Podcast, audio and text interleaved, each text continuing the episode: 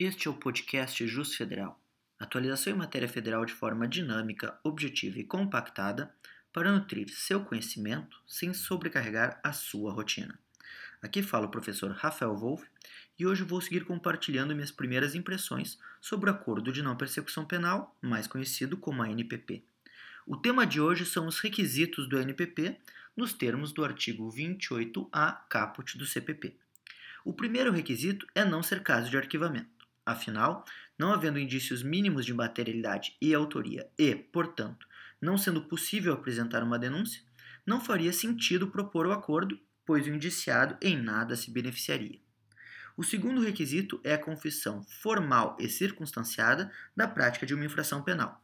Como já adiantamos em outro podcast, a necessidade de confissão é um tema polêmico e merece um episódio exclusivo, até por ser objeto de ação direta de inconstitucionalidade. Falo da ADI 6304.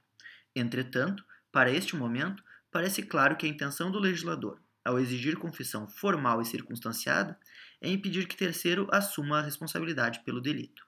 Ao ouvir a confissão, portanto, o MPF e depois o juiz deverão analisar se esta é coerente.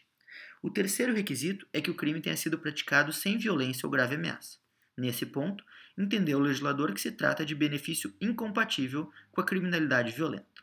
Por fim, o quarto requisito é a pena mínima inferior a 4 anos. Veja-se que a pena mínima igual a 4 anos não se encontraria albergada pelo NPP nos termos da dicção legal do artigo 28A caput do CPP.